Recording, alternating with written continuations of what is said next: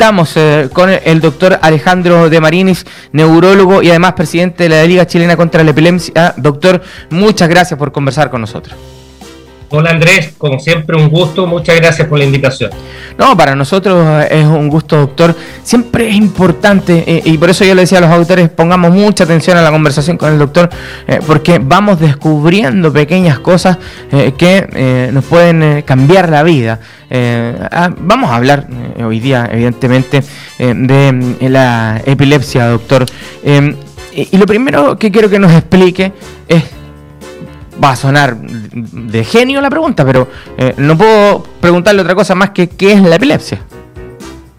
Bueno, la epilepsia básicamente consiste en que eh, se producen en el cerebro descargas anormales, eh, violentas en el cerebro de electricidad, que es como funcionan las neuronas, y estas descargas pueden ocurrir en cualquier parte del cerebro y pueden abarcar zonas muy pequeñas o zonas muy grandes.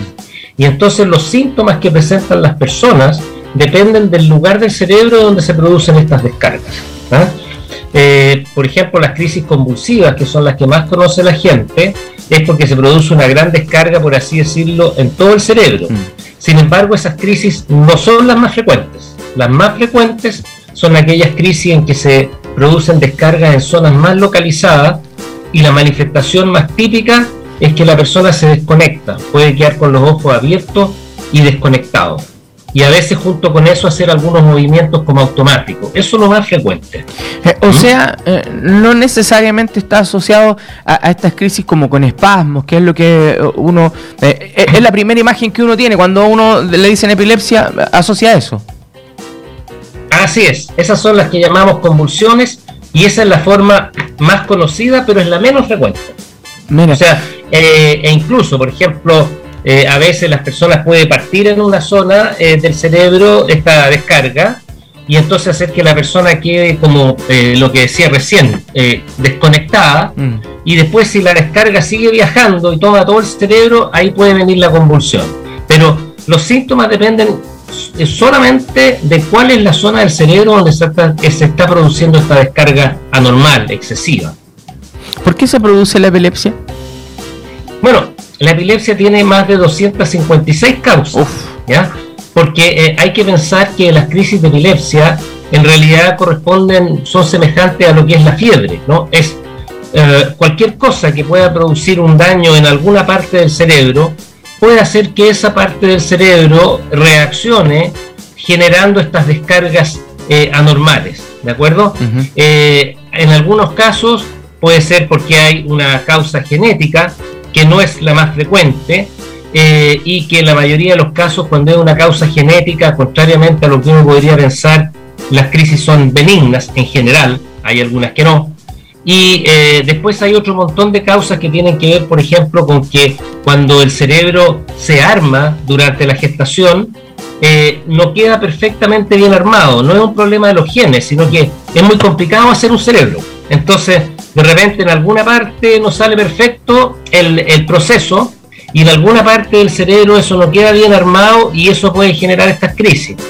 O también, ¿no es cierto?, por distintos tipos de eh, daños que sufre el cerebro, por ejemplo, por un traumatismo encefalocraniano, por un infarto cerebral, eh, por un tumor, ¿no es cierto?, que puede ser la manifestación. En fin, cualquier daño. El cerebro responde ante cualquier daño que le ocurra, cualquier cosa, una de sus posibilidades es responder con crisis de epilepsia. Por lo tanto, tiene más sentido hablar en realidad de las epilepsias mm. que de la epilepsia, porque eh, puede ser eh, presentaciones y casos clínicos muy distintos entre una y otra. Eh, yo le iba a preguntar a, propósito de los golpes en la cabeza, pero usted ya me respondió. se le pregunto por qué, porque a temprana edad los niños jugando eh, son de golpe fácil, se caen en la bicicleta, jugando por ahí, se tropiezan. Eh, entonces un golpe en la cabeza también podría eh, desatar una epilepsia. Lo, que pasa, Andrés, es esto, que tiene que ser lo que nosotros llamamos un traumatismo encefalocraniano. o sea, de partida, un golpe lo suficientemente fuerte para que la persona pierda la conciencia y quede inconsciente. Correcto. No, es cualquier golpe. Y muchas veces que puede estar inconsciente por el golpe eh, bastante tiempo, ¿ya? Porque eh, en esos casos, cuando una persona recibe un golpe, el cerebro adentro del cráneo rebota, ¿ya? Mm. Y le produce y se produce un daño cerebral importante cuando el golpe es fuerte. ¿ya? Mm. No es solo por un simple golpe en la cabeza o una cosa así. De hecho, no es una causa frecuente para nada eh, el que los niños por un golpe en la cabeza puedan tener epilepsia. Sí lo es, por ejemplo, si tiene un accidente del tránsito, ¿no es cierto? Recibe un daño grande y está, no sé, un día inconsciente, por ejemplo. Eso podría generar una crisis de epilepsia. Eh, ¿Y cómo, habiendo tantas causas que lo originan, cómo, cómo se diagnostica? Bueno, eh, el diagnóstico de epilepsia empieza por una cosa que le voy a decir que usted me dijo que parecía una pregunta tonta, yo le voy a dar una respuesta tonta. el diagnóstico de epilepsia, para tener el diagnóstico de epilepsia, uno tiene que tener crisis epilépticas. Ya.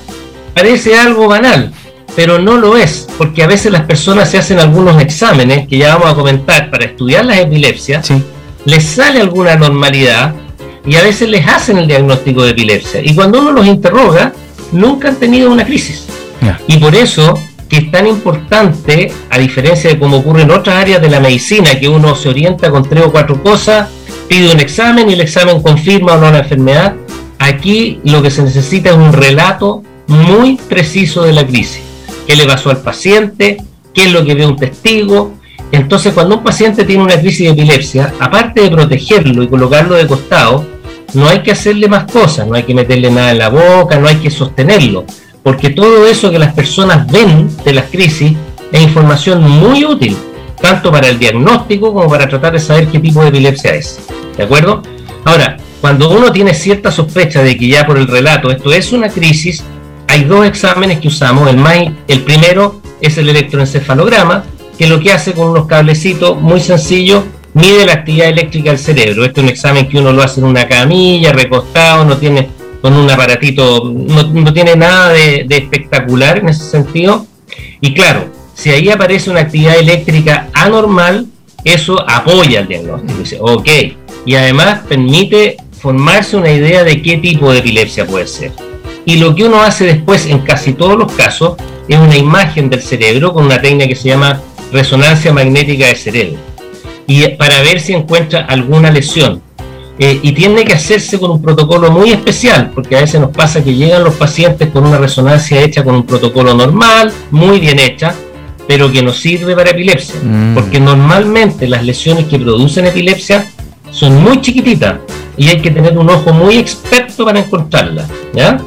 Eh, y uno juntando estas tres evidencias, por eso esto a mí siempre le digo a los pacientes como un trabajo detectivesco. Sí, claro. Primero en el interrogatorio, porque uno interroga, contrainterroga, y así como en las películas cuando le pasa la tarjeta al detective y le dice, bueno, no me acuerdo de nada, no importa, aquí está mi tarjeta, si se llega a acordar de algo, avíseme. Esto es igual. De repente los pacientes cuando uno empieza a preguntar, ah, sí, es que salió esto, salió lo otro, vemos qué es lo que dice el testigo, qué sé yo. Y después hay que armar eso con lo que muestra el electroencefalograma y con lo que muestra la resonancia. ¿De acuerdo? No, existe un examen como para la diabetes, ¿no? uno saca un número y ya está. ¿ah? Eh. A veces el diagnóstico es muy fácil, pero otras veces puede ser muy, muy difícil. Eh, le iba a preguntar porque eh, en función de lo que usted nos explica, y, entendiendo que el detonante para saber que uno puede tener epilepsia es una crisis, uno podría pasar mucho tiempo viviendo con la epilepsia antes de poder tener esta señal de que me permita diagnosticarla. Bueno, hay como le digo, hay muchas personas que nunca tienen una convulsión. Mm. Entonces, por ejemplo, si yo estoy ahora con usted y de repente interrumpo lo que estoy diciendo y abro los ojos, por ejemplo, y parpadeo o hago algún movimiento automático como si hubiera estado masticando con la boca, qué sé yo, si esto es muy breve, puede pasar desapercibido mm. por mucho tiempo, sobre todo más en los niños. Incluso hay algunos tipos de epilepsia también que se dan en la adolescencia, que esto puede ser tan cortito, tan cortito que ni el mismo paciente se da cuenta. Eh, entonces, puede pasar desapercibido por mucho tiempo hasta que alguien nota algo raro o presencia un episodio o el episodio es más largo y ya dice, uy, ¿y qué será esto? ¿Ya? Porque la gente ahí no piensa en una epilepsia, mm. piensa en otras cosas. Entonces, ahí es donde está la sospecha. Esto puede ser epilepsia. ¿Cómo diferenciar las convulsiones eh, que son eh, producto de una epilepsia de otras convulsiones? Porque hay otras patologías que provocan convulsiones también. Muy buena pregunta. Eh, a veces es muy, muy difícil. Mm. las causas más frecuentes que pueden producir cuadros parecidos a las convulsiones de la epilepsia son, por un lado, el síncope o lo que en castellano llamamos el desmayo. Porque si bien las personas que se desmayan habitualmente no presentan ningún movimiento, en algunos casos, como le falta un poquito de oxígeno al cerebro, sí pueden tener algunas convulsiones cortas, Y pueden ser confundidas con epilepsia.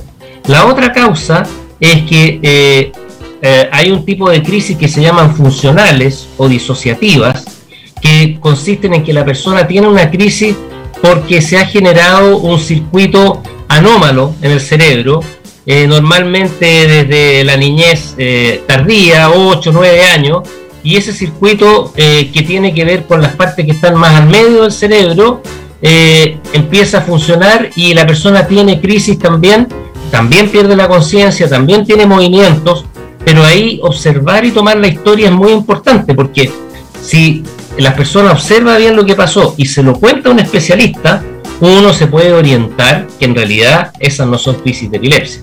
Y después hay una serie de razones menores, esas son las tres grandes, menores por las cuales una persona puede presentar una crisis de epilepsia. Por ejemplo, si de repente tiene un problema con la glucosa en la sangre por una diabetes, puede convulsionar. Eh, si tiene un problema de una falla en el riñón, puede convulsionar. Ahora, hay que distinguir las convulsiones que son por una causa momentánea, por ejemplo, en el minuto que tiene eh, el golpe en la cabeza tiene una crisis y después nunca más a las crisis que siguen apareciendo después, entre comillas, espontáneamente, después de que ocurrió este suceso puntual o traumático. Uf, eh, eh, no es tan fácil esto. cuando sí, no, no quiero confundir a la gente, solo el punto es hacer ver que esto necesita muchas veces la evaluación por alguien que sea bastante experto. ¿ah? Otras veces es muy fácil. ¿Y por qué es importante? Porque de repente empiezan a tratar a un paciente porque se piensa que tiene epilepsia y el paciente no responde al tratamiento. Hmm. ¿Mm? Y entonces, a ver, probemos con este otro medicamento. O probemos, en lugar de ahí plantearse, ojo, ¿estará bueno mi diagnóstico de epilepsia? Eso es lo primero que uno tiene que hacer. Hmm. Revisarlo. Y ahí muchas veces conviene que esto lo diagnostique alguien con más experiencia. ¿Mm? Eh, doctor, eh, tengo, un montón de preguntas, vamos a tener que juntarnos de nuevo a conversar, doctor. Yo le agradezco su tiempo. Pero eh, con todo gusto, con todo gusto. Todo lo que sea educar en epilepsia es poco, así que feliz. La, la, la condición más patente, lo hemos conversado, es esta convulsión la convulsión generalmente va acompañada como de un ronquido. Eh, el paciente que convulsiona con eh, eh, que tiene epilepsia hace como un ruido muy particular y en algunos casos puede perder el control del esfínter también. son, son algunas de las características. Me ha tocado en, alguna ocasión estar presente. ponerlo de lado y dejar que la convulsión termine, ¿e-, ¿eso es lo más óptimo? Absolutamente, de lado, protegerlo eh, y tratar de intervenir lo menos posible sobre la convulsión. No tomarlo, no agarrarlo, no pegarle cachetadita, nada. Y por supuesto, no meterle nada en la boca. Eso absolutamente prohibido. No, se va a ahogar. Eh, el, paciente que está con una convulsión por epilepsia no se va a ahogar. Eh, no se va a ahogar con su lengua ni nada por el estilo. No, no, no. A lo más puede que al final de la convulsión esté un poquito más azul porque ha tenido un poco menos de oxígeno. Mm. Pero eso nunca significa que se vaya a ahogar, por ningún motivo. Y si uno trata de manipular la boca, que eh, hay mucha costumbre de eso, eso lo único que puede hacer es producirle daño al paciente o a la persona que está tratando de ayudar. Sí, ojo, ojo, porque en la convulsión te puede morder eh, sin control de su fuerza, pues eh, hay, hay, hay un par de situaciones que por eso tampoco es recomendable meter las manos dentro de la boca.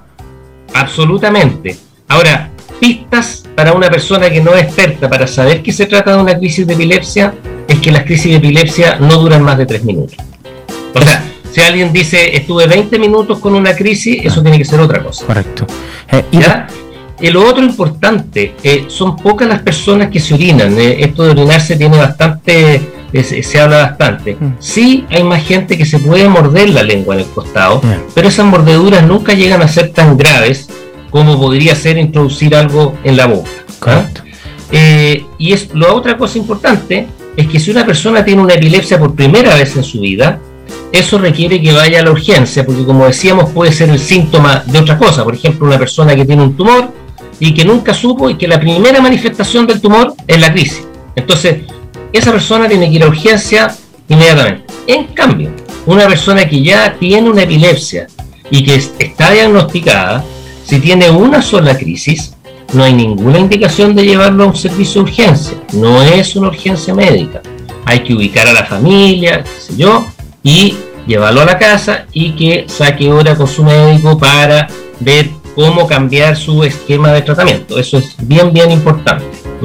Eh, doctor Alejandro de Marinis, neurólogo, presidente de la Liga Chilena contra la Epilepsia, yo le quiero agradecer porque eh, tratamos de compendiar en algunos minutos eh, la mayor cantidad de información que sea útil para quienes nos están escuchando, para poder saber, conocer, para poder reaccionar también, porque esto también no solamente al que le puede afectar, sino que quien se encuentre en algún momento con una persona que esté teniendo una crisis también le puede ayudar a reaccionar. doctor, muchísimas gracias por habernos ayudado a saber un poquito más eh, de, la epilepsia. Muchas gracias, doctor. Muchas gracias, Andrés, y disponible a su servicio. Muchísimas gracias, ha sido un gusto.